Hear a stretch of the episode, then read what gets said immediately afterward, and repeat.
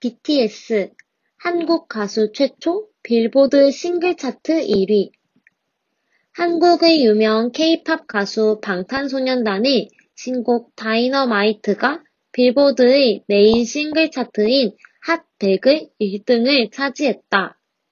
이 차트에서 한국 가수가 일 위를 차지하는 경우는 처음이다. 과거 빌보드의 메인 앨범 차트 일 위를 네 번 차지한 경험이 있는 BTS는 메인 싱글 차트 일 위까지 차지하며 빌보드 양대 차트를 모두 석권하였다. K-팝의 새 역사를 쓰고 있는 방탄소년단의 미래가 더욱 기대된다.